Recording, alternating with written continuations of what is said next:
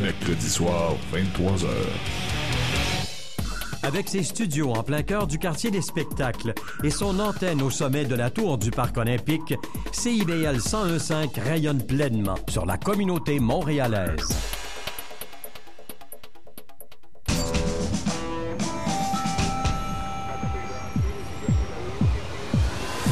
Bienvenue au quartier général.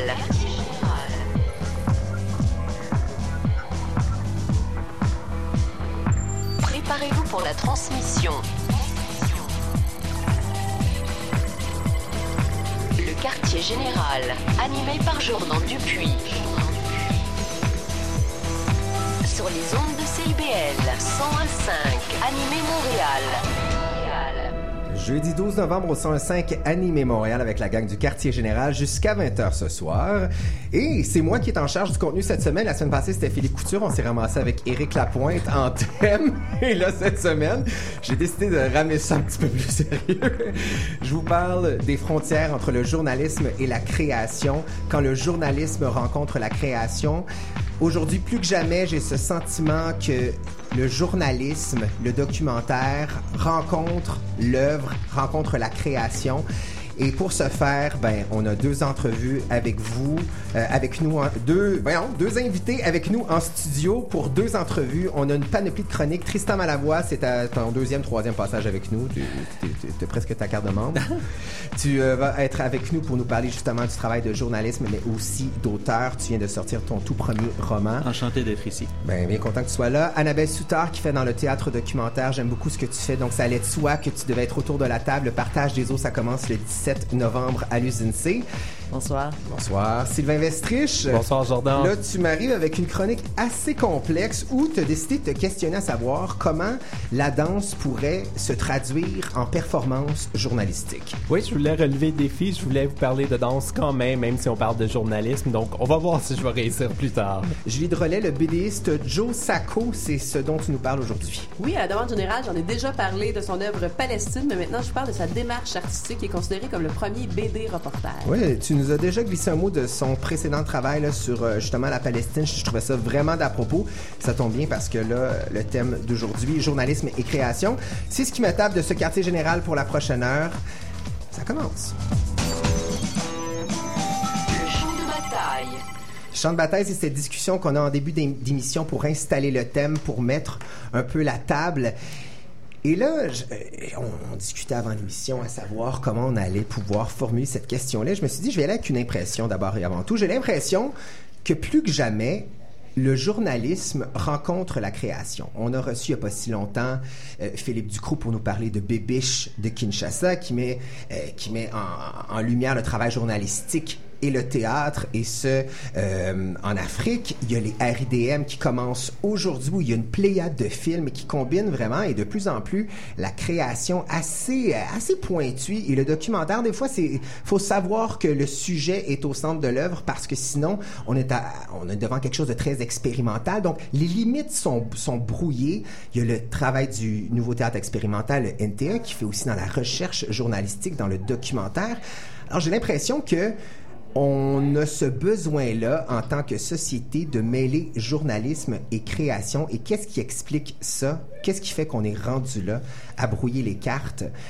Je sais pas qui veut se lancer, c'est comme une grosse question. En effet. Sylvain, Sylvain tu avais, une, t'avais une, bo- une bonne idée tantôt euh, au- autour de la table. Mais je sais pas, mais moi j'ai juste l'impression on est tellement dans le postmoderne, dans l'hybridité, c'est juste naturel maintenant, c'est c'est tout ce qu'on fait, c'est on mélange tout avec tout, donc euh, pourquoi pas? Moi j'ai comme l'impression que les artistes et peut-être qu'Annabelle peut nous le dire euh, veulent se faire plus politique. Je sais pas, est-ce qu'on a l'impression de faire quelque chose de plus important lorsqu'on on deal dans la réalité, Je dans le pas, documentaire sais pas si je peux, je veux utiliser le mot important, puis je dois dire que ça fait presque 20 ans que je, je fais du théâtre documentaire, alors ça commence pas aujourd'hui pour moi, mais je vais proposer deux idées. Peut-être la première, c'est qu'on a les artistes et le monde en général a une insatisfaction face au journalisme et qu'on veut introduire différents médiums pour réfléchir sur l'actualité, pour aller plus en profondeur. Moi, j'ai l'impression que en regardant la télé, les journaux, on se sent euh, en solitude vis-à-vis euh, l'actualité, peut-être aliéné un petit Oui. peu. Puis on, on veut rassembler autour de la réalité et partager notre réflexion avec la réalité. Alors, ça, c'est une proposition. La deuxième, c'est que je crois que les artistes veulent être plus pertinents aujourd'hui. Je crois qu'on veut aborder la réalité. Donc, une espèce de ras-le-bol du journalisme traditionnel. Est-ce Tristan Malavoie, qui est autour de la table, qui est aussi journaliste et auteur, compositeur, interprète, est-ce que tu, est-ce que tu abondes dans le sens d'Annabelle? Oui, c'est une lecture intéressante. D'abord, je pense pas qu'il faille absolument être journaliste, avoir une trajectoire journalistique pour faire de l'art de façon pertinente aujourd'hui. Mais je pense qu'on est à une époque où l'art pour faire joli, l'art par pure démarche esthétique, l'art bourgeois, on va l'appeler comme ça, ne résonne pas tellement. L'art on n'est pas, on n'est pas à une époque très très friande de cet art bourgeois. On est à une époque où on aime entendre parler à travers les projets artistiques, que ce soit de théâtre, mais euh, de littérature aussi, et même de chansons, même pourquoi pas. On aime entendre parler des sujets qui nous préoccupent, de ce qui nous semble grave, pertinent, préoccupant à notre époque. Et euh, les artistes euh, le sentent ça. Alors des des artistes qui ont flirté avec le journaliste ou qui en ont fait, peut-être qu'ils sont un peu outillés pour faire ça, parce qu'ils ont déjà creusé des sujets sensibles et des sujets socialement porteurs. Et, euh, voilà, je pense que c'est peut-être un début d'explication pour euh, euh, expliquer cette hybridité. Avant de donner la parole à, Julie, moi je pense qu'il y, a- de ça, évidemment, vous avez tout à fait raison, mais je pense aussi que le, fait qu'une œuvre flirte avec le, le journalisme nous permet aussi en tant que spectateur, et là j'entends des gens dire, ouais mais c'est juste de la fiction. Par exemple, lorsque les gens sont allés voir l'affiche de Philippe Ducrot sur le conflit israélo-palestinien, ressortent de là, d'où peut-être un peu ce que, ce que tu dis avec l'art bourgeois, ils se disent, oui, je suis conscientisé, mais en même temps, je me sens moins touché que si c'était un reportage de Radio-Canada où je voyais une bombe exploser en direct. Donc, cette distance-là permet peut-être aussi un peu de nous réconforter dans, dans, notre, dans, notre, dans notre mode de vie, dans notre style de vie. Moi, des fois, ça fait cet effet-là. Julie, qu'est-ce que tu... euh, Moi, où j'avais un malaise avec la question, c'est de montrer le fait, comme si c'était un phénomène qui était actuel ou nouveau. Alors que pour moi, quand j'ai vu le thème arriver, c'est-à-dire journalisme et art, pour moi, c'était très, très, très vieux. C'est-à-dire, Émile Zola faisait déjà ça en faisant des enquêtes sur, les, euh, sur le terrain et euh, il transférait ça dans les Rougon-Macquart. Truman Capote a fait ça avec euh, De sang-froid aussi. Donc, pour moi, cette démarche artistique-là, c'est-à-dire euh, mener une enquête, aller le plus proche de la réalité possible, essayer de transcrire le plus objectivement possible cette réalité-là, pour moi, elle n'est pas nouvelle. Mais il faut quand même dire, Julie, qu'à l'époque, je, parle, je parle là, tu, tu me lances sur De sang-froid de Truman Capote, et c'était perçu d'abord et avant tout comme un travail journalistique à l'époque. Maintenant, aujourd'hui, les frontières sont, sont, sont brouillées un peu. Je pense, que les, les gens aiment flirter avec la porosité des gens. C'est-tu dans la forme que, que, que, que, que les gens euh, sont séduits? Je je, je sais pas. Moi, je trouve qu'il y a quelque chose de postmoderne à voir dans la porosité des gens. Tu sais, en ce moment, on ne veut plus nécessairement avoir des catégories qui sont définies. Ça, c'est très simple. En littérature, ce que je vois, c'est peut-être une écriture journalistique qui est plus présente. Mais pour moi, l'enquête comme telle, euh, elle a toujours été là. Exact. On a la preuve avec la gagnante du prix Nobel de littérature, hein, qui est justement une journaliste à la base, Annabelle. Mais je, je voulais dire aussi, des fois, les gens disent que Shakespeare, euh, les pièces de- historiques de, de Shakespeare étaient des documentaires. Oui, il n'avait pas un enregistreur avec lui, mais il voulait s'engager avec ce qui se passe autour de, lui. Euh, et puis, je crois que c'est cette même appétit que les artistes ont maintenant. Ils veulent s'engager, puis ils veulent avoir, être en conversation avec leur monde. Je crois qu'en théâtre, on se sent des fois vraiment dans une boîte noire. On est vraiment séparé du, monde. On, se sent marginalisé un petit peu et qu'on on on ne touche pas grand monde. Et puis, je crois qu'aujourd'hui, il y a cette, cette désir-là vraiment de, de s'engager, de se sentir euh, pertinent. Mais, Annabelle Soutard, si je peux me permettre, il y a quelques années, vous avez fait cette pièce Sexy Béton que j'avais adorée. J'avais trouvé Ouais, ça absolument brillant et pertinent, euh, de ce la Concorde.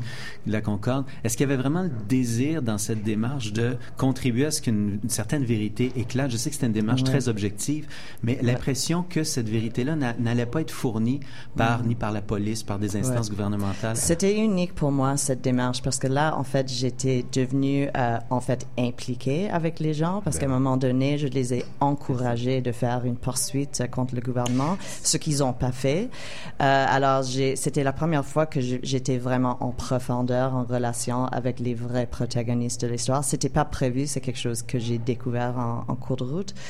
Euh, je sais pas, c'est euh, quelque chose qui est important pour moi quand je commence un documentaire, que je ne suis pas à l'extérieur de l'histoire, que je me retrouve là-dedans. Et c'est ça que j'ai fait avec Seeds et maintenant avec le partage des eaux. Moi, je suis un personnage sur scène, je suis pas plus, plus, euh, je suis pas sur une pedestal, comme on dit en anglais. Euh, je suis impliquée et j'utiliserai pas le mot euh, objectif. Je suis présent et j'expose ma subjectivité pour donner un point d'entrée pour le monde qui voit. Je ne veux pas présenter quelque chose qui est sec et, et pas de pas de position. Euh, J'aimerais juste donner ma position pour que les autres peuvent s'orienter autour du sujet. Je vous écouterai parler, durant des heures. Évidemment, on va avoir une entrevue distincte avec Annabelle et avec Tristan. Euh, Je propose qu'on s'arrête un court instant musical. Au, retour, c'est Julie Drolet. Pourquoi on n'écouterait pas? C'est une suggestion de toi, Sylvain Vestrich. Euh, Bob Dylan et la chanson Hurricane. Hurricane, c'est tiré de l'album Desire de 1975. Rapidement, le contexte. The Hurricane, qui est ce boxeur très populaire aux États-Unis, est arrêté, emprisonné, et on juge que son procès fait preuve de racisme et que c'est un, pro- un procès, un bidon, en fait. Alors, c'est vraiment la réponse de Bob Dylan à cette injustice-là sociale que The Hurricane a vécu dans les années 70. On en écoute un peu et de retour avec Julie Drolet. Restez là. Cries out, my God, they killed them all. Here comes the story of the hurricane. The man the authorities came to blame for something that he never done. Put in a prison cell for one time he could have been the champion of the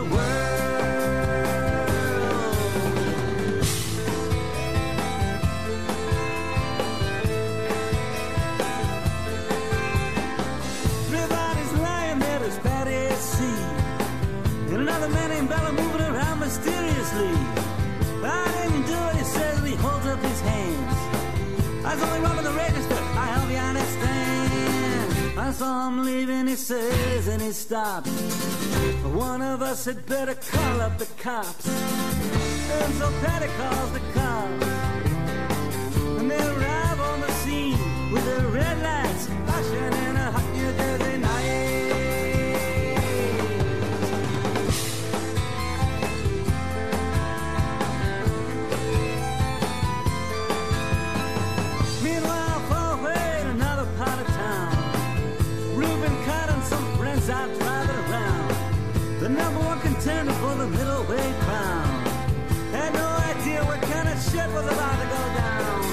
Cops pull him over to the side of the road. Just like the time before and time before that. In Patterson, that's just the way things go.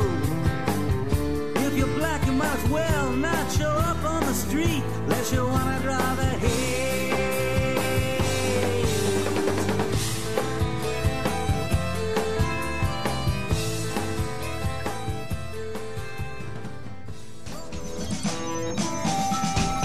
La conquête. Julie Drolet, tu nous parles de Joe Sacco. C'est un BDiste, mais c'est d'abord et avant tout un journaliste. Tu nous en avais glissé un mot il y a quelques, quelques mois. Je pense ça fait Et un à la petit bout. demande générale, Tu nous ressors Joe Sacco. Tout à fait, tout à fait. C'est un auteur que j'aime beaucoup. Joe Sacco, donc, c'est euh, un BDiste. Il est né sur les- à l'île de Malte. Ensuite, il a immigré aux États-Unis, donc, euh, quand il avait à peu près 12 ans. Et il a commencé un baccalauréat à l'Université de l'Oregon en journalisme. Ensuite, il a migré vers une maîtrise euh, en arts plastiques. Et Joe Sacco, euh, où est-ce que tout ça a commencé? C'est qu'en 1992, il trouvait que euh, la couverture du conflit israélo-palestinien était, euh, lui semblait assez injuste dans les médias américains. Et donc, il a décidé de se rendre en Palestine directement et de voir de quoi ça avait l'air. Il a été littéralement soufflé par ce qu'il a vu. Et tout ce qu'il avait pour rendre compte de ça, c'est son calepin. Il a décidé, il a commencé à faire des dessins. Puis, il est allé rencontrer des gens, les interviewer, savoir comment ils vivaient leur réalité et tout. Il est ressorti de là en disant, il faut absolument que je fasse quelque chose avec ça. Et la meilleure meilleure solution, c'était d'en faire une BD, donc qui rejoignait journalisme et euh, sa formation d'art plastique. Mais, mais qu'est-ce qu'on entend par BD reportage? Euh, je- je- J'essaie de voir un peu visuellement comment ça se présente. C'est c'est quoi la forme? Le, le bon côté, en fait, ce que permet le BD reportage pour Joe Sacco, en fait, ce sont de très longues investigations. Joe Sacco va se rendre, euh, il a couvert les conflits en ex-Yougoslavie, en Palestine. Il est revenu sur les conflits de 1956 à Gaza. Donc, à chaque fois, il va directement euh, sur le lieu et il va investiguer longuement. C'est-à-dire qu'il n'est pas là pour deux ou trois jours, il est là pour plusieurs mois, rencontrer plusieurs personnes. Il va prendre des notes. Et donc, dans ces BD, on va avoir le compte-rendu de ces rencontres-là. Souvent, on va même avoir une, euh, une reproduction des notes a prises, une rencontre avec une vieille dame. À travers tout ça, bon, il va mettre euh, plus des, des échantillonnages de documentaires avec euh, des personnes politiques importantes. Et donc, on va avoir des points de vue à la fois très générales sur l'histoire et en même temps très privés, des rencontres avec des individus. Et il va toujours euh, soigner, prendre soin de rencontrer les deux camps dans le conflit. Je vous dirais que dans la BD Palestine, on voyait clairement euh, une certaine émotion, beaucoup plus pour les Palestiniens. Euh, cela dit, il ne réclame aucunement l'objectivité, mais il, il prend part quand même, il décide toujours de représenter les deux camps. Et ça fait que ce sont des BD qui sont très foisonnantes. Quand vous voyez les BD de Joe Sacco, c'est pas quelques pages, c'est toujours un énorme pavé parce qu'il y a toujours ce désir de traduire un maximum ce- cet univers dans lequel il a été immergé pendant plusieurs mois. Et, qu'est-ce que que tu penses que ça apporte ce- ce- cette forme de la BD euh, Sur le journalisme. Sur le journalisme, c'est quoi les avantages de C'est pas moi qui le pense, c'est Joe Sacco. c'est notre cher ami Joe évidemment, mais, je veux dire qu'est-ce que ça lui permet de faire? Lui, ce que ça lui permet de faire, en fait, ce qu'il disait, c'est que lui, il aimait, quand il était journaliste, il aimait beaucoup le deadline. Or, il peut plus se permettre ça en BD parce que ça lui prend beaucoup de temps pour dessiner. Les dessins de Joe Sacco sont très minutieux, sont très travaillés, c'est seulement en noir et blanc, mais ils fonctionnent beaucoup dans le détail euh, et les cases sont tout le temps très, très, très chargées. Euh, et donc, pour lui, dessiner Palestine, ça lui a pris sept années de sa vie. Oh, quand même. Et donc, on n'est plus dans le deadline, on n'est plus dans l'immédiat non plus. Et donc, il est très conscient que pour lui, euh, il ne pourra pas sortir un reportage dans l'immédiat au moment où les faits se produisent, comme on voit sur Internet, entre autres. Euh, et lui, ce qu'il dit, il dit, je me concentre quand même à décrire l'événement. J'essaie d'être le plus proche possible de l'histoire que j'ai vécue, dont j'ai été témoin. Et de toute façon, même si un événement ne se produit qu'une seule fois, la façon de la vivre est universelle. Donc, l'intifada, euh, malheureusement, s'est produit plus qu'une fois. À chaque fois, ça a été unique. Euh, or, la, révolte, le dégoût, la peine, le scandale, le drame, souvent étaient des émotions qui étaient sensiblement les mêmes. Et j'imagine aussi que la proximité avec ces sujets, d'aborder ça avec eux comme étant une BD, il quelque chose de beaucoup plus intime qui doit permettre davantage la confession que d'avoir une caméra sur soi, d'avoir une enregistreuse. Il y a quelque chose de bien plus intime. Oui, il y a quelque chose de plus intime. Je, vous dirais, je te dirais que euh, Joe Sacco se met en scène dans sa BD. Donc, quelquefois, on va le voir, ce qui va permettre justement de, tra- de transmettre cette, cette émotion qui a eu lieu des fois dans certaines rencontres. Toutefois, Joe Sacco ne tombe pas dans l'émotivité. Euh, même s'il traduit, il trahit quelquefois une certaine subjectivité, euh, ce ne sont pas des BD, comme dirait maman, qui sont lirantes. C'est-à-dire qu'on n'est pas dans l'émotion, on est vraiment dans l'événement. Et ce qu'il va aimer, lui, dans le BD reportage, c'est qu'il lui dit le dessin me permet beaucoup plus que la photo. C'est-à-dire que la photo, à un certain moment donné, euh, on peut pas cadrer plus que le client en demande. Et lui, il peut jouer un peu avec la réalité, c'est-à-dire peut rajouter certains détails dans son cadre, euh, dans son dessin, pour mieux représenter euh, ce dont il a été témoin. Et, et les, les œuvres de Joe Sacco, est-ce que ça se trouve facilement à Montréal? Ah, ça se trouve très facilement. Évidemment, je vous conseille entre autres Palestine et Gaza 1956. Ce sont des BD qui sont denses, intelligentes. Ce ne sont pas des BD qui sont faciles à lire. Euh, or, euh, ce sont des BD qui sont extraordinaires. Julie de Relais, j'attends ton chandail, j'aime la BD.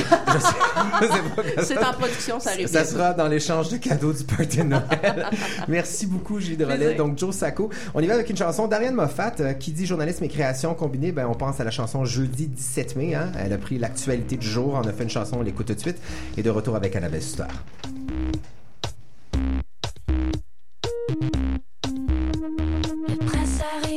Pas à la guerre. Les migrants clandestins périssent dans le désert. À Cannes, c'est le festival de Carwalin chez frères. La bande de Gaza au bord de la crise de nerfs. Sourde et muette, elle est agressée par son père. Le musée fait du fric avec un fric show anatomique. Y a un frisson qui passe. pieds et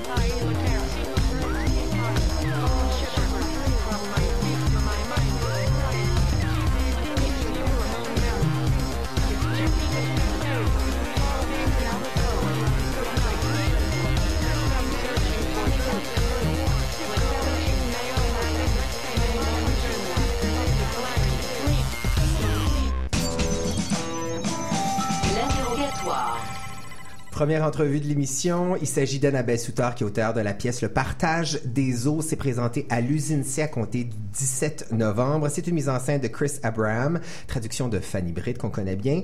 Bonsoir Annabelle. Bonsoir. Comme je disais d'emblée, je, je- je- je vais essayer d'être le plus objectif possible, le plus journalistique possible, mais je suis ton travail depuis de nombreuses années. J'aime beaucoup ce que tu fais et je trouve que tu étais l'invité euh, désigné de toute pièce pour être avec nous ce soir. Le- la pièce Le partage des eaux parle évidemment de notre de notre dilemme entre croissance ou économie et qu'est-ce qu'on veut léguer à notre société, à nos enfants, en plein changement de gouvernement, en plein flushgate au moment où on se parle. Je pense que tu n'aurais pas pu choisir un meilleur moment. Le timing était bon. Excellent, c'est ça, exactement. Est-ce que c'est le documentaire qui vient à toi ou c'est toi qui vas vers le documentaire? Ben, cette fois-ci, c'était le sujet est venu euh, me chercher parce que la pièce était une commande pour euh, la communauté cult- culturelle pour les Jeux panaméricains. Alors, euh, on était approchés, moi et Chris, il y a trois ans pour créer un documentaire, un nouveau documentaire sur le sujet de l'eau douce. Alors, premièrement, j'étais comme, c'est une grande opportunité, mais quel sujet vaste, comment est-ce que je vais pouvoir aborder ça? Puis en plus, comme j'aime écrire des pièces sur euh, le Québec et le Canada, j'avais dit à l'époque, ben, euh, je vois pas beaucoup d'urgence dans ce sujet-là. On est, on a vraiment une abondance de l'eau douce, euh, particulièrement ici à Montréal, comme une île avec une, des plus grandes rivières qui nous entoure. Alors, où est-ce que je peux trouver le, nœud de cette histoire? La première décision, que j'avais faite, c'est qu'il faut qu'une pièce sur l'eau douce soit concrètement sur l'avenir. Alors, j'ai décidé d'inviter mes deux filles qui avaient 10 ans et 8 ans à l'époque d'être impliquées dans la recherche. Je voulais qu'elles f- f- faisaient la recherche avec moi. Alors, ça, c'était très, euh, vraiment un grand risque pour moi parce que normalement, je suis très euh, seule dans, dans ma recherche. Mais euh, je, voulais en fait qu'il y aura une, une conversation entre moi et mes deux filles. J'avais, j'avais le l'impression que j'avais quelque chose à confier à elle pendant cette, cette, cette aventure. Et qu'est-ce que, te- que- avec le recul, qu'est-ce que tu avais à leur confier au tout départ? Ben, la première chose, c'est que j'avais, je crois que j'avais dit plusieurs fois, je suis désolée. Je suis désolée de ce que ma génération a fait euh, jusqu'à date avec l'environnement, parce que je crois qu'on a, on est toujours un petit peu, euh, on nie ce qui se passe. On est, euh, on attend à ce que tout le monde fait quelque chose. Nos leaders, euh, nos chefs politiques euh, d'autres pays, euh, on dit les gens en Chine doivent quelque chose, mais qu'est-ce qu'on fait concrètement ici? Alors, euh, on a eu cette discussion-là plusieurs fois, puis elles m'ont confronté plusieurs fois. Mais pourquoi est-ce que pourquoi est-ce qu'on voyage en Winnebago, Winnebago à Alberta pour faire la recherche, maman? pourquoi est-ce que vous consommez euh, trois euh, verres de styrofoam avec votre café euh, tous les jours? Qu'est-ce qu'on fait concrètement? Et comment est-ce que ça va comment est-ce qu'on va pouvoir changer notre comportement? Et comment tu qualifierais leur regard sur la situation? Très lucide? euh, Pas assez- toujours, pas toujours. C'est très on and off. C'est très ah oui, on a beaucoup d'enthousiasme, on a beaucoup de passion, on a une une, euh, une vision claire. Puis des fois, ils sont complètement dans la lune. C'est c'est des enfants toujours. euh, et puis puis penser des fois que la recherche c'était une euh, qui c'était une excuse de ne pas faire leur devoir ou de- d'être en vacances dans la deuxième acte du, de la pièce. On est en Winnebago pour cinq semaines. Il faut dire que ta famille entière est mise sur scène de façon... Bon, évidemment, ton mari joue sur scène, Ouais. mais, mais c'est... et pas juste mes enfants, mes parents aussi. Exactement. Alors, donc, donc ouais. c'est, très, très intime. En fait, je pense que c'est la pièce la Ouais. plus intime que tu as écrite. Oui, en fait, ça, c'était important. J'ai dit, si on va vraiment aborder cette, ce sujet-là, je veux être proche au sujet. Je veux le prendre personnellement. Je veux que mes, les spectateurs prennent ça personnellement. Et je, comme j'ai dit avant, je ne veux pas me mettre à l'extérieur. Je, je, ne veux, je ne veux jamais prêcher à mes spectateurs. Souvent, c'est vraiment ce que je mets devant eux. C'est un portrait de ma société. Puis dans le partage des eaux, c'est un portrait de ma famille euh, qui essaie vraiment d'aborder une question qui est très politique aussi, puis une, une his- histoire très politique euh, dans, dans la pièce aussi, mais je voulais commencer avec moi-même. Hum, en 2006, le viaduc de la Concorde s'effondrait. On a un événement X que, tout le monde connaît. C'est un point d'ancrage qui est important, qui est, je dirais, entre guillemets, facile. hein. On s'attaque sur, ce, sur cet événement-là.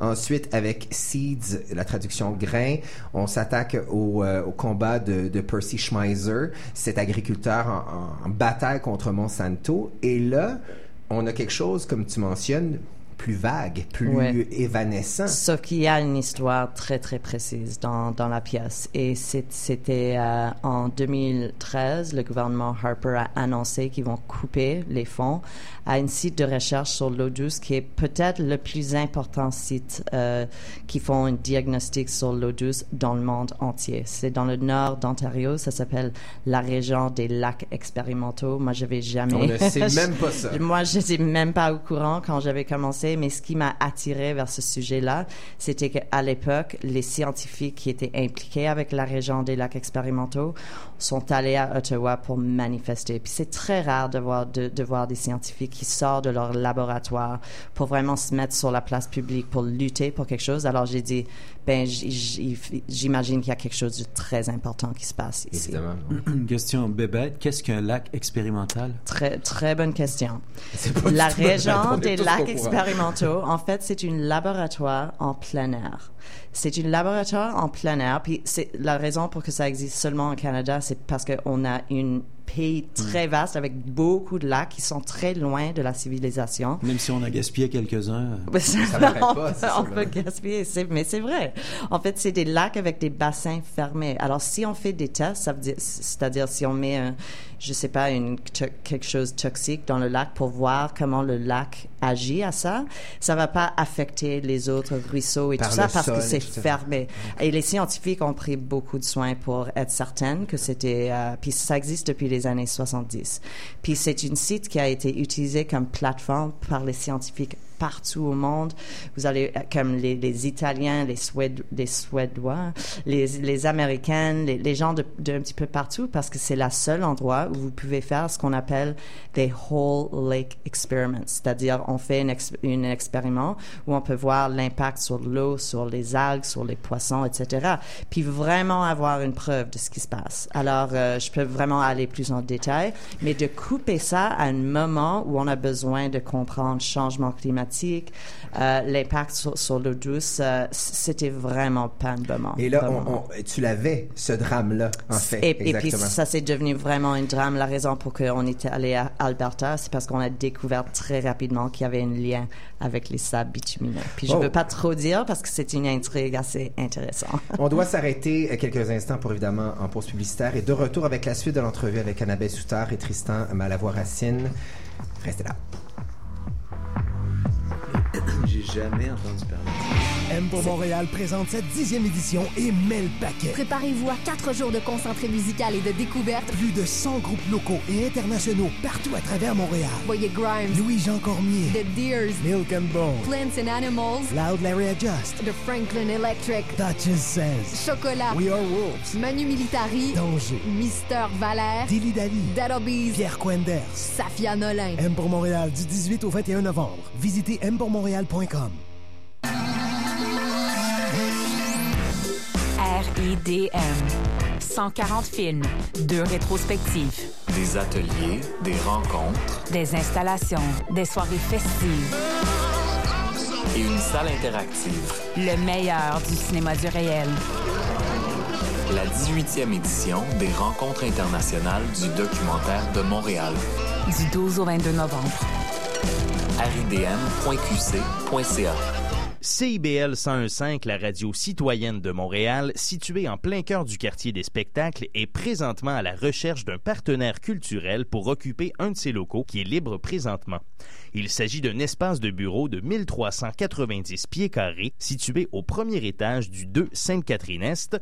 Informez-vous auprès de Gilles Labelle, directeur général, au 514-526-2581 poste 222 ou à direction arobase cibl1015.com. Dans le détour, nouveauté musicale indie rock anglophone. 11e année de diffusion, nouvelle plage horaire. Maintenant tous les jeudis de 20h à 21h30. Animé par Antoine Léveillé sur les ondes de CIBL 1015 Montréal.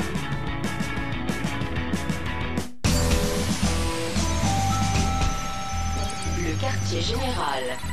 Toujours au quartier général en compagnie d'Annabelle Soutard, qui est auteure de la pièce Le partage des eaux. Je vous rappelle que c'est présenté à compter du 17 novembre à ça jusqu'au 28. 11 jours où on va avoir la chance de se, de se faire un peu rentrer dedans, si je peux dire, et de se questionner, comme à chacune de tes pièces, sur, sur euh, dans le cas de Grain, sur notre alimentation, dans le cas de Sexy Béton, sur notre gouvernement. Et là, on parle du leg. Euh, J'ai envie de te poser la question en 95, tu as commencé à expérimenter le théâtre documentaire. Tu as une formation en art dramatique à la base. De prendre le temps de faire des recherches comme ça, de, de faire du travail journalistique, est-ce que tu as délaissé de façon inconsciente un peu je te pose la question.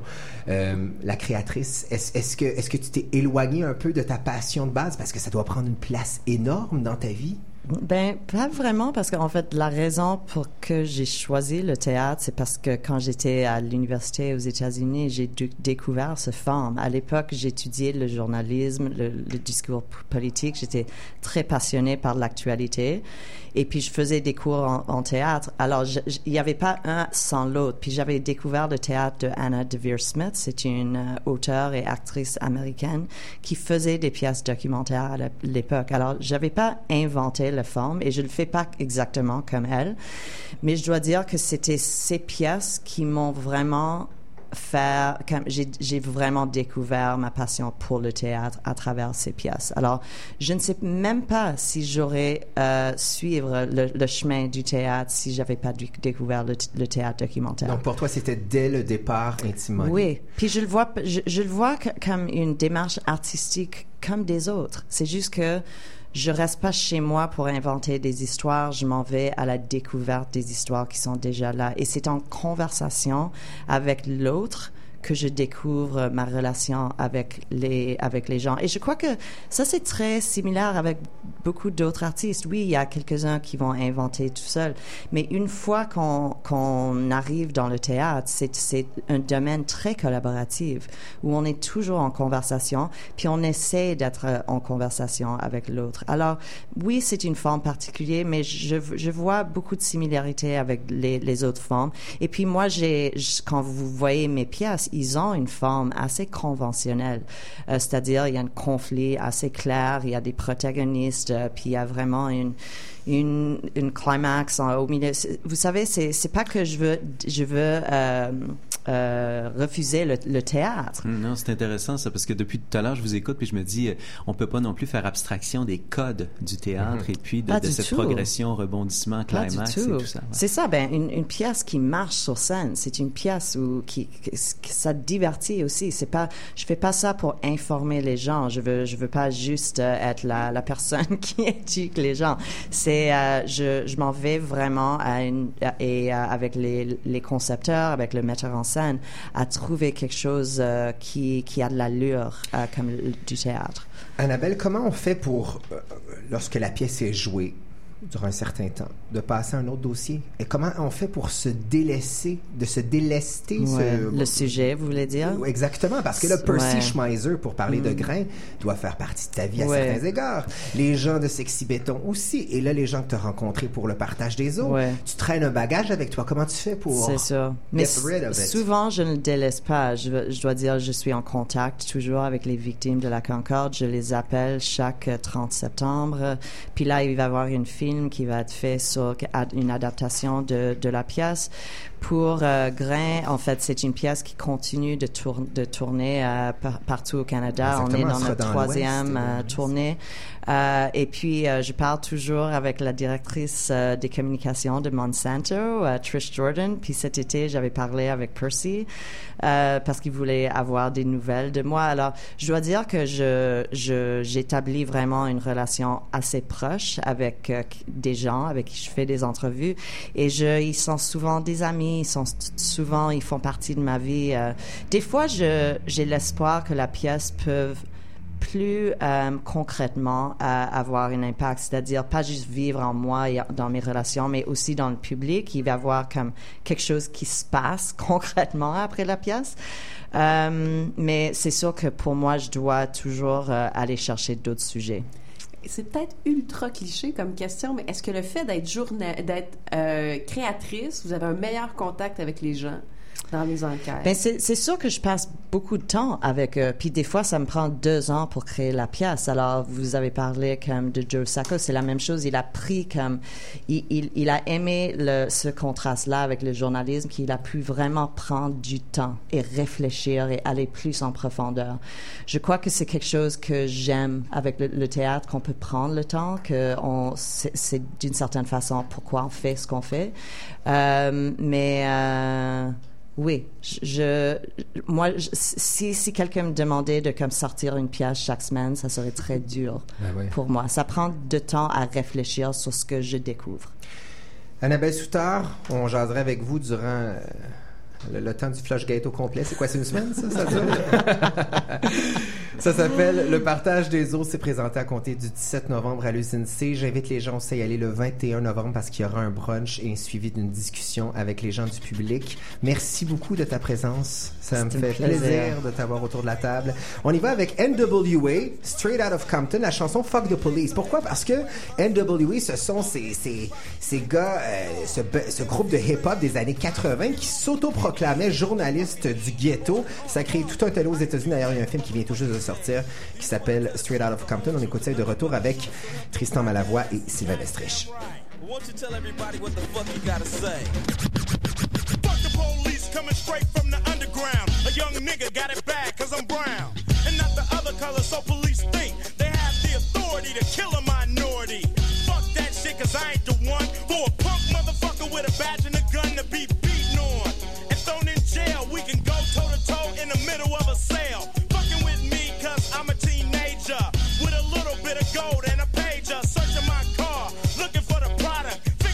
nigga is selling narcotics. You rather see me in the pen than me and Lorenzo rolling in a benzo. Be the police out of shape, and when I finish, bring the yellow tape tape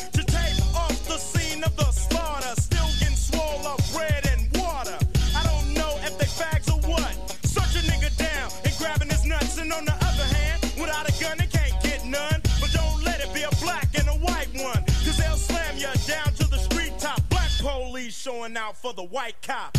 Ice Cube will swarm on any motherfucker in a blue uniform. Just cause I'm from the CPT, pump police are afraid of me, huh? A young nigga on the warpath, and when I finish, it's gonna be a bloodbath of cops dying in LA. Yo, Dre, I got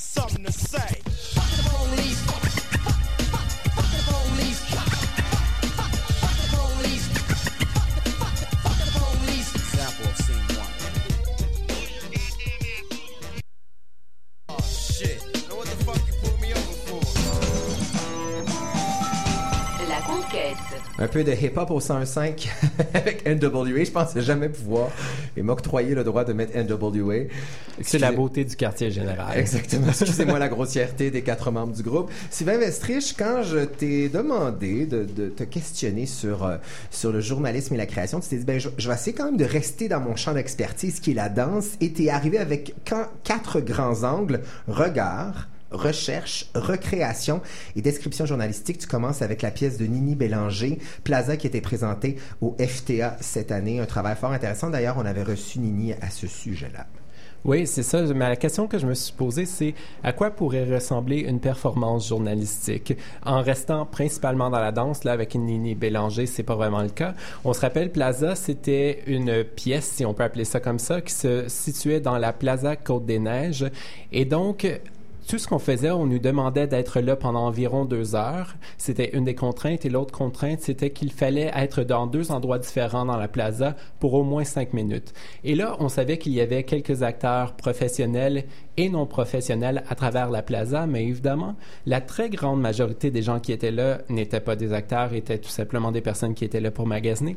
Et donc, on devenait des spectateurs contemplatifs, pensant, on observait tout comme si c'était possiblement pas réel, mais évidemment, la majorité de ce qu'on observait, c'était du réel. Et donc, pour moi, on était vraiment dans un regard journalistique que tout à coup, il fallait être très conscient, très présent de- et justement conscient de notre environnement dans lequel on se situait. Et du rôle de- que, que l'on avait à jouer là-dedans aussi, parce que on- je- ce, spectacle-là qui se voulait un déambulatoire disait je veux que les gens se sentent interpellés de regarder ce qu'ils veulent aussi. Donc, euh, on devait porter un regard différent justement sur, euh, sur notre environnement, sur le lieu où on était, c'est vrai. Deuxièmement, euh, recherche Sarah Chase. Oui, les recherches journalistiques, euh, on pourrait parler d'enquête aussi. Sarah Chase fait ce qu'elle appelle des dance stories, on pourrait dire des histoires Et ce qu'elle fait, c'est elle s'intéresse toujours à la biographie de ses interprètes. Donc, elle va leur demander de parler d'eux. Et ça va aller vraiment loin. J'avais déjà parlé d'elle et d'un duo qu'elle avait fait avec Antonia Livingston, où, euh, par exemple, elle avait découvert que son propre père, Sarah Chase, euh, euh, avait pris une photo de la grand-mère d'Antonia Livingston dans un train. Euh, et donc, euh, trouver des détails comme ça. Et, mais j'ai décidé de me concentrer sur les glaces du Labrador parce que c'était une pièce à plus grande échelle parce qu'il y avait sept, sept interprètes de Montréal Danse. Et donc, ça devenait vraiment une histoire collective où elle faisait un portrait du Québec, de Montréal. Il y avait des, euh, des euh, sujets qui ressortaient beaucoup, dont euh, la maladie, les avions, le Labrador, la guerre, les parents, les grands-parents et évidemment la mort parce que c'est ce qui nous unit tous. En fait, on va tous mourir. Tout ça à même le- passé de ces danseurs, parce qu'elle discute avec eux. Oui, et par exemple, moi, un détail que j'avais appris que je ne savais pas, c'est qu'en amont de l'Expo 67, il y avait évidemment beaucoup de construction à Montréal. Et donc, à cause des excréments d'oi- d'oiseaux qui se retrouvent sur le sol, et là, les gens qui vont marcher, la construction et toute la terre qui va se ramasser dans l'air. Et donc, et apparemment, il y avait beaucoup d'infections d'yeux à Montréal parce qu'il y avait des excréments d'oiseaux qui se ramassaient dans les mais- yeux des gens. Et c'est un détail que je ne savais pas, moi. Et donc, j'ai appris un peu sur l'histoire du Québec à travers ces démarches biographiques-là. Mais Sarah Chase, de, de ce que je comprends et quand tu nous en parles, c'est qu'elle a toujours ce, ce micro-regard sur un aspect de quelque chose. C'est comme un micro-regard, un mi- une micro-recherche. C'est, elle va chercher vraiment, vraiment loin. Comme par exemple, la, la pièce avec Antonia Livingston s'appelait 1001, faisait partie du titre parce qu'elles elles avaient découvert qu'elle avait la même bande sonore de 1001 Nights, Mille et une nuits. Et donc, euh, comment, je me demande, c'est quoi son processus d'entrevue pour découvrir justement qu'on a le même vinyle quand on était enfant à la maison, tu sais. Ouais, de quoi ça jase autour Oui, d'un verre de vin. exactement. Exact. Donc, je trouve ça super intéressant ce qu'elle fait. Troisième aspect, la recréation. Moi, j'ai eu la chance de voir ce spectacle-là, ce spectacle-là au FTS. Ça s'appelle Archives. C'est d'un chorégraphe israélien qui s'est inspiré justement de, de bandes vidéo de violence entre Israéliens et Palestiniens. Je te laisse y aller. C'est ça, c'est Arcadie Z, son nom, et il a été, il y a un centre de recherche pour les droits humains en Israël, euh, pour les. Te- les territoires occupés. Et donc, euh, il y a tous ces vidéos-là que des amateurs vont prendre de violence, on va dire, quotidienne, banale, entre guillemets, ordinaire, qui sont répertoriées, et lui, il a décidé qu'il allait juste regarder au moment où on voyait des hommes israéliens, parce qu'il est lui aussi un homme israélien, donc je pense qu'il voulait pas parler pour les autres, mais juste un peu assumer euh, ce- Sa position, ben ouais. Voilà, exactement. Et donc, ce qu'il faisait, c'est qu'il nous présentait ces vidéos-là, là, et lui, il recréait les mêmes mouvements qu'on voyait dans le vidéo sur scène. Et donc, ça devenait une chorégraphie de danse, mais inspirée de, de l'actualité, Ben, très littéralement. c'était troublant. que je me souviens avoir vu bon des jeunes euh, palestiniens ou israéliens, je me souviens plus trop, lancer des roches à d'autres enfants. Et, le, le chorégraphe reprenait le mouvement du lancer de la roche, l'incorporait à un autre mouvement d'avant et ça devenait une belle chorégraphie émouvante. Je me sentais mal de trouver ce geste beau-là qui était à la base né d'une violence pure. Oui, mais c'était quand même très violent. C'était difficile à regarder parce que c'était aussi très clinique ce qu'il faisait. Ouais. Euh, beau spectacle d'ailleurs, Archives. Euh, Gaétan Leboeuf, c'est qui ça? en fait, c'est un professeur à Concordia dans le département de danse. C'est aussi un compositeur de musique et euh, Compositeur. Compositeur. Ben, de toute façon, ben, les deux anglophones, Ouais, on c'est ça. je- je- je- je- J'allais me demander. Vous est-ce que je suivrez des cours ensemble le soir, là, entre deux enquêtes journalistiques, Annabelle. Là. C'est meilleur que moi, je dire. Mais donc, il a décidé de tout marier ça ensemble et il a fait une série qui s'intitule Radio Danse où il a créé des pièces de danse qui n'existaient pas dans le monde physique. C'était une expérience sonore, tout simplement. Et la meilleure façon de la décrire, c'est pareil comme les commentateurs sportifs lorsqu'on écoute un match de hockey à la radio, sauf si on remplace le hockey par de la danse contemporaine. Donc, il y a des commentateurs de danse? Il y en a une, c'est la narratrice Danielle Panton.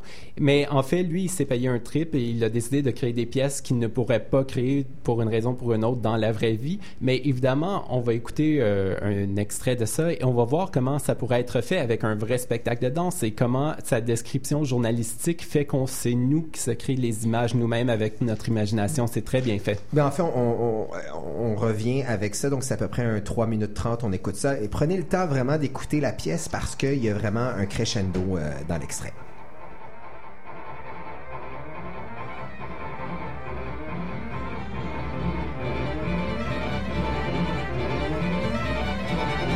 Bienvenue à Radio Danse en direct. Aujourd'hui, nous vous proposons la pièce Parvenue des Noirceurs avec Jean-Martin Bernier, Catherine Tardif, Emmanuel Joute, Sophie Lavigne, Ivana Milicevic, Blaise Bérard, Sylvain Aymar et Andrews Falconer. Sur scène, il y a 22 matelas pneumatiques étalés sur les deux tiers gauche du sol. Un peu plus tôt, Ivana Milicevic a demandé s'il y avait des volontaires parmi les spectateurs pour se coucher en position fétale sur les matelas. Personne ne se manifestant, Dina Davida, la directrice générale de Tangente, s'est levée et fut presque aussitôt suivie par 21 spectateurs. 22 fœtus sur 22 matelas. Pendant qu'ils s'installaient, Emmanuel Joute, Sophie Lavigne, Blaise Bérard et Ivana Milicevic, en appui sur de longs bâtons en métal, ont pris, à droite de la scène, la position des pasteurs Maasai, une jambe repliée sur un genou. Leur visage tourné vers le public laisse voir sur leur front des lunettes à infrarouge.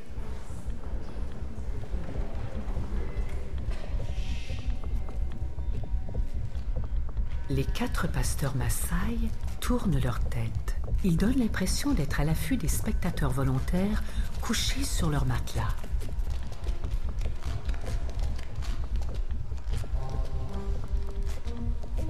Les jambes décollent des genoux, de lents développés latéraux. Les talons vont s'appuyer bien haut sur les mains qui tiennent les bâtons. La lumière se tamise tandis qu'ils redescendent leurs jambes. Les pieds glissent et les corps tournoient avec élégance, entraînant les bâtons dans leur rotation. Les danseurs disparaissent peu à peu dans la noirceur. On ne voit plus rien. L'obscurité est totale.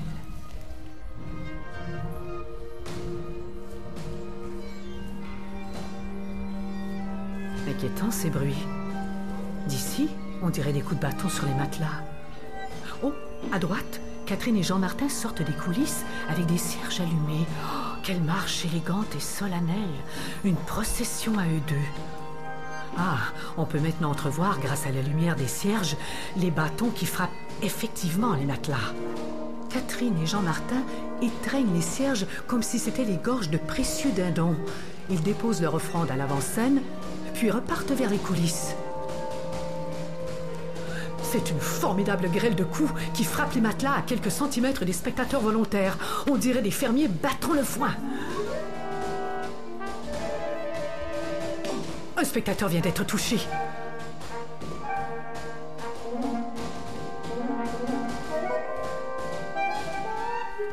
Un autre spectateur touché. Ah, mais celui-là réagit. Il se lève et s'empare du bâton d'Emmanuel Joute qui fonce alors vers les coulisses, d'où reviennent Catherine qui tient deux cierges et Jean Martin qui traîne un gros sac de jute.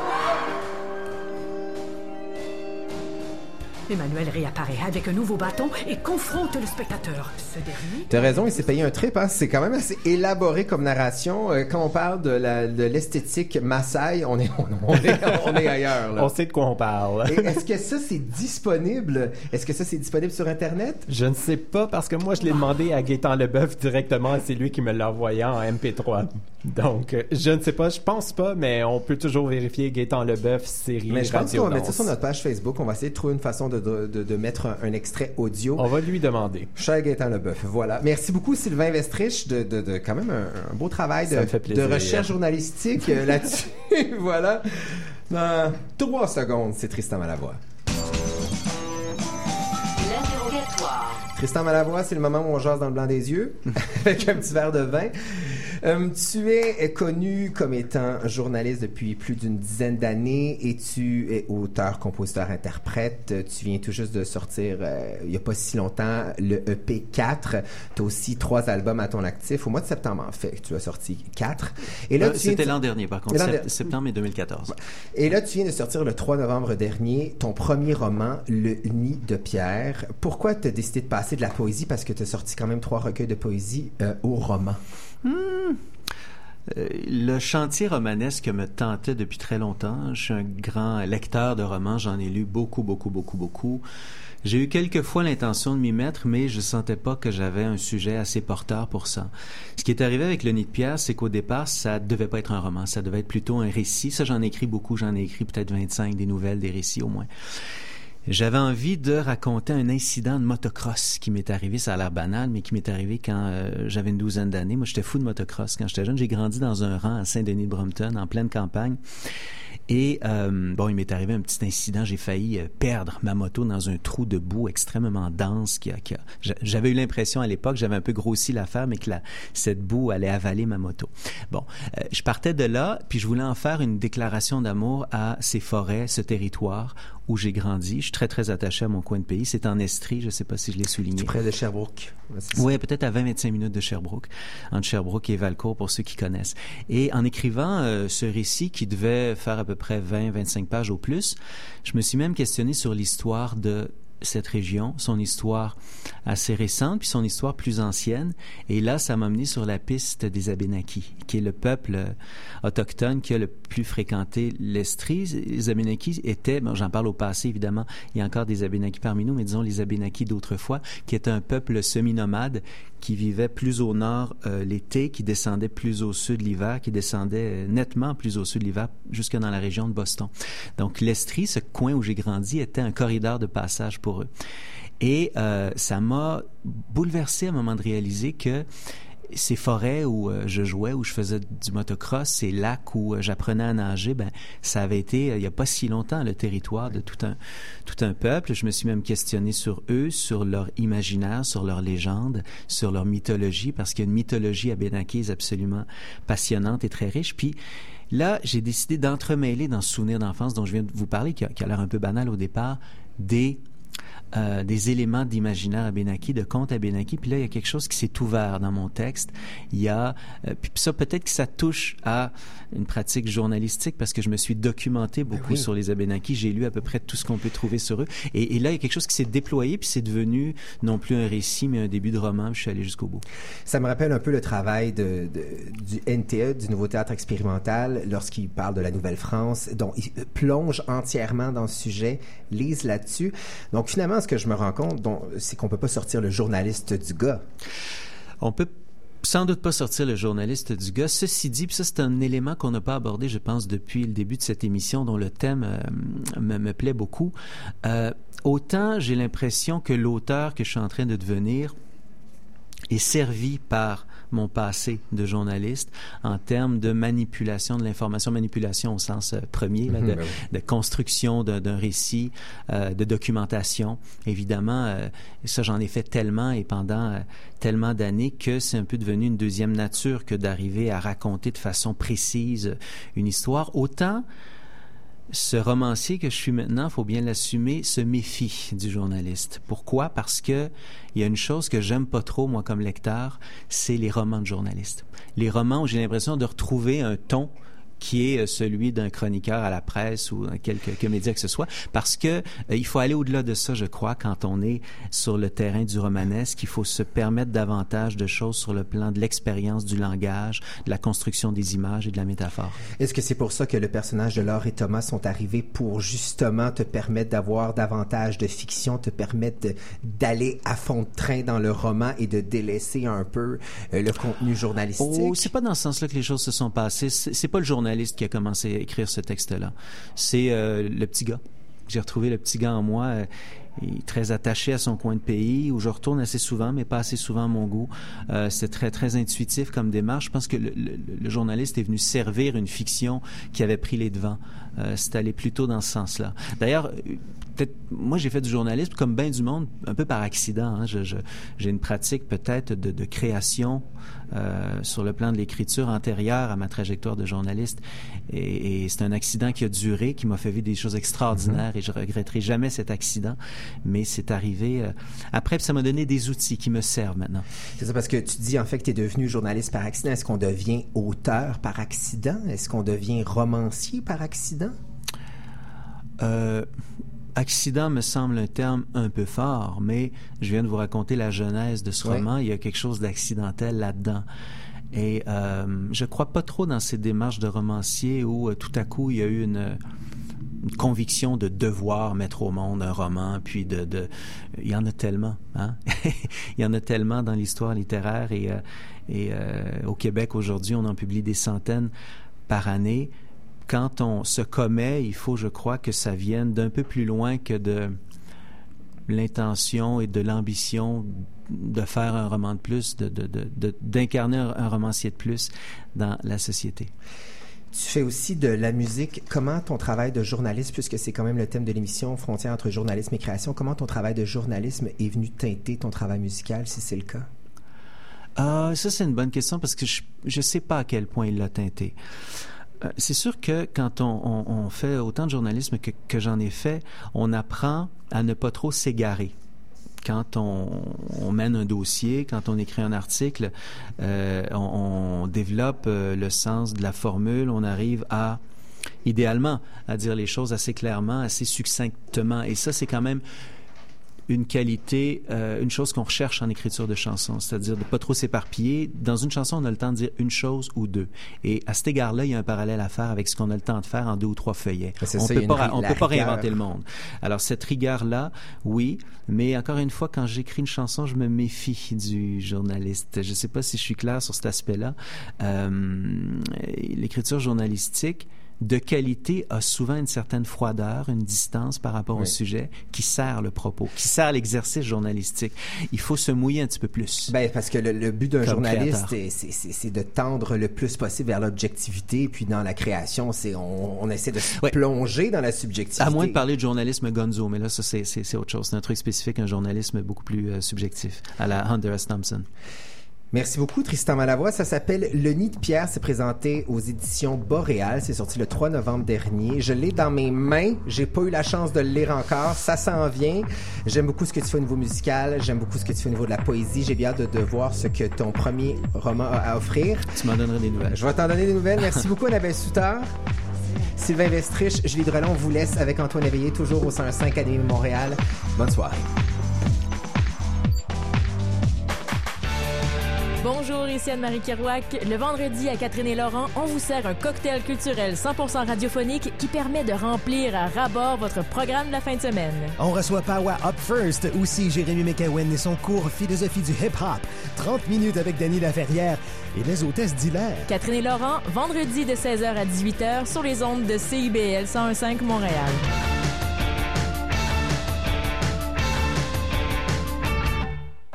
OK, les gars, il reste 30 secondes. C'est quoi le plan de match? Je vais vous parler du 293e meilleur joueur de golf au monde. Je vais comparer les couleurs des speedos des équipes de water polo d'Europe. Je vous explique ce qu'est le GSAA. Justement, j'ai ça en tête et j'analyserai le tout avec mon expertise variée. OK, les gars, on y va avec ça! Yeah, yeah, yeah, yeah. Ici Julien Lamoureux. Chaque semaine au camp des recrues, on vous fait découvrir le sport autrement et de façon originale. Le camp des recrues, lundi 18h à CIBL 105 Montréal. Restez branchés à CIBL en tout temps. Sur la bande FM, en direct sur le web, sur Illico chaîne 574 et toutes nos émissions sont disponibles en balado-diffusion. CIBL1015.com, la radio citoyenne de Montréal. Avec ses studios en plein cœur du quartier des spectacles et son antenne au sommet de la tour du Parc olympique, CIBL 1015 rayonne pleinement sur la communauté montréalaise.